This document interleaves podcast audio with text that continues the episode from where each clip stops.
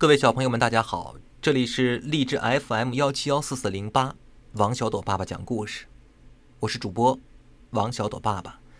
今天给各位小朋友带来的故事叫做《懂礼貌的好处》。在美丽的大森林里，住着小猪一家。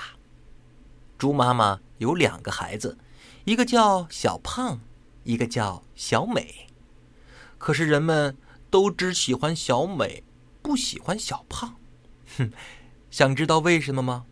那就听我来给你们讲一个故事。有一天啊，猪妈妈正在煮饭，呀，发现柴火没了，便叫小胖和小美去捡一些柴火回来。小胖和小美拿起工具，便出去捡柴了。可是因为他们贪玩，迷了路。这个时候，绵羊公公出来散步了。小胖连忙喊道：“喂，我们迷路了，你快告诉我，我们怎么走回去啊？”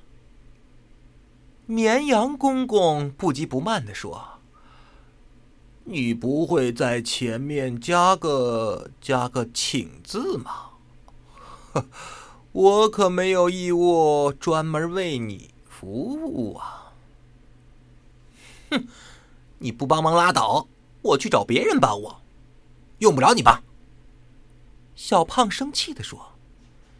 小美见状，连忙走上前去问道：“嗯，绵羊公公，请问你知不知道我们应该怎么回家呀？我们真的很需要你的帮助。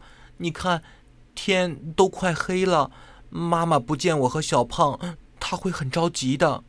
我可不想让妈妈着急，所以。”麻烦您了，绵羊公公，告诉我们怎么回家呀？嗯，好吧，看在小美的份上，我就告诉你们怎么回家。你们先往左拐，到了那片小森林之后，再往右边走一百米，就到你家了。能记住吗？绵羊公公说道。嗯，也许能。小美按照绵羊公公的指点到了家，妈妈见到他们，高兴的把他们搂进怀里。他们啊，把事情的整个经过都告诉了妈妈。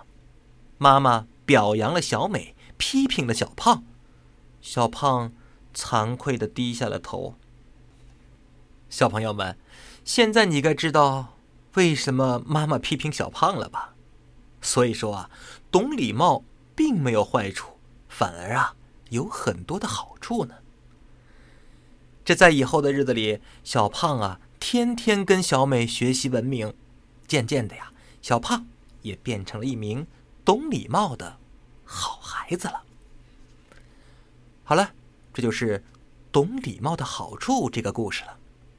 我是王小朵爸爸，感谢各位小朋友收听，再见。